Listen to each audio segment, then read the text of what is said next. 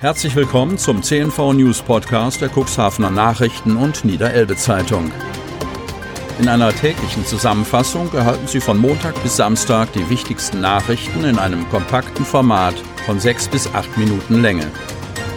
Am Mikrofon Dieter Bügel.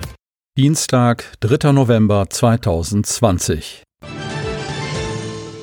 Corona-Quote sinkt im Kreis Cuxhaven. Kreis Cuxhaven. 35 neue Corona-Fälle sind im Gesundheitsamt des Landkreises Cuxhaven über das Wochenende gemeldet worden.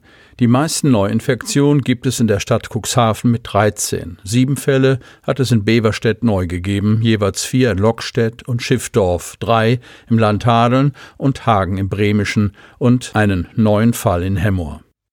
Demgegenüber gelten drei Menschen, die an Covid-19 erkrankt waren, am Montag wieder als geheilt. Die Infektionsquote pro 100.000 Einwohner ist seit Freitag gesunken von 72,71 auf 69,18. Am Sonnabend hatte sie ihren Höchstwert bei 74,73 Neuinfektionen pro 100.000 Einwohner erreicht. Am Strand herrscht keine Maskenpflicht.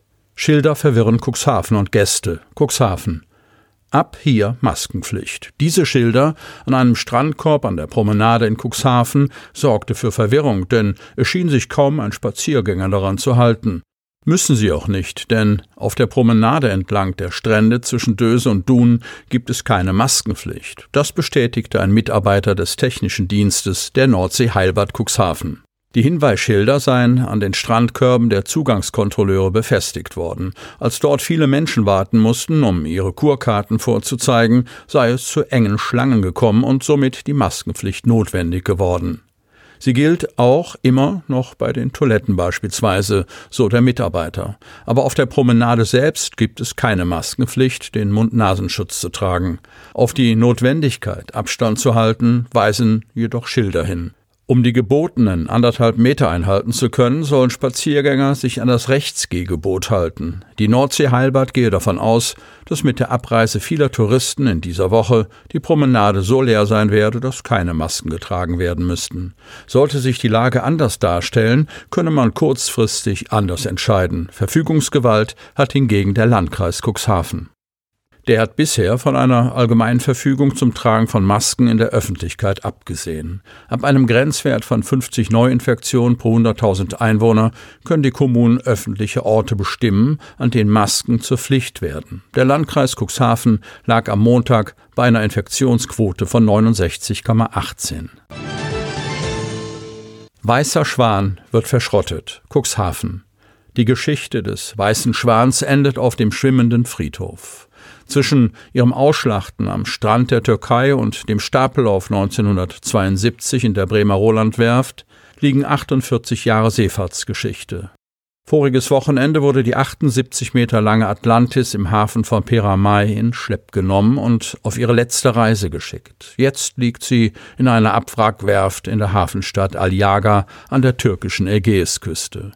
Das einstige Flaggschiff der Reederei Kasseneils war mit mehr als 40 Jahren im Helgolandverkehr im Einsatz.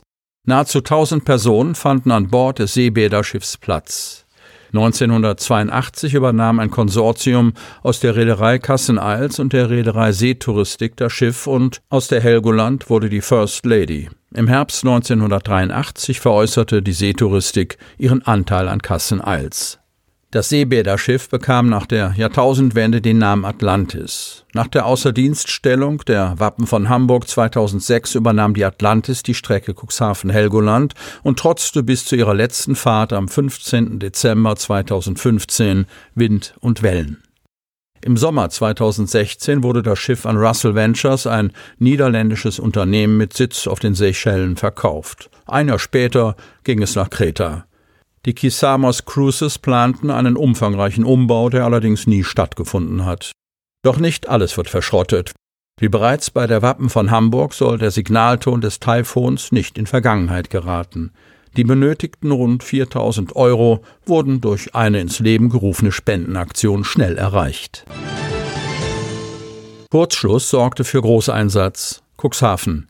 Ein technischer Defekt in einer Trafostation hat am Sonntagabend einen größeren Feuerwehreinsatz ausgelöst.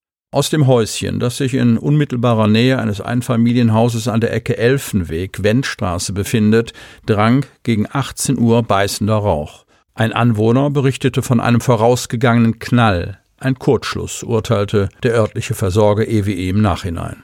Fremdeinwirkung schloss gestern auch die Cuxhavener Polizei aus. Am Einsatzort hatten Streifenbeamte Anrainer aus der Gefahrenzone gelotst. Mit Flatterband war der Umkreis der EWE-Station weiträumig abgesperrt worden. Nur mit äußerstem Respekt näherten sich die Brandbekämpfer dem Trafohäuschen. Wie die Freiwillige Feuerwehr Cuxhaven Mitte mitteilt, öffnete ein Löschtrupp die Türen des Trafohäuschens mit einer Flex und setzte zunächst einen CO2-Löscher ein. Mit Wasser wurde erst gelöscht, nachdem ein Mitarbeiter des Versorgers den Strom abgedreht hatte. Für die Mieter in der Wendstraße, die zum Teil ihre Wohnung verlassen hatten, war die Angelegenheit damit noch nicht ausgestanden. Infolge des Kurzschlusses war in zahlreichen Wohnblocks der Strom ausgefallen. Deckenrenovierung in der St. Nikolai-Kirche ist abgeschlossen. Kadenberge. Ein knappes halbes Jahr war die Kadenberger St. Nikolai-Kirche für Besucher gesperrt. Handwerker führten Regie, wo sonst Gottesdienste gefeiert werden. Aber das lange Warten habe sich gelohnt, sagt Pastor Bert Hitzegrad, und das Ergebnis könne sich sehen lassen. Eigentlich sollte am vergangenen Sonntag die Wiedereröffnung groß gefeiert werden. Die aktuelle Corona-Lage ließ dies jedoch mit vielen Menschen in der Kirche nicht zu. So hatte die Gemeinde kurzerhand einen Rundkurs um das Gebäude aufgebaut, wo die verschiedenen Bauphasen in Bild und Wort dargestellt wurden. Und zum Schluss noch ein kurzer Hinweis in eigener Sache. Sie wollen noch tiefer in die Themen aus Ihrer Region eintauchen? Im CNV Medien Podcast auf Tauchgang kommen jede Woche Freitag spannende Personen, emotionale Stories und tolle lokale Projekte aus dem Landkreis Cuxhaven zu Wort. Einfach kostenlos abonnieren auf Spotify, Apple Podcast, Amazon oder auf der Startseite unseres Medienhauses unter cnv-medien.de. Sie hörten den Podcast der CNV Medien, Redaktionsleitung Ulrich Rode und Christoph Käfer. Produktion Rocket Audio Production.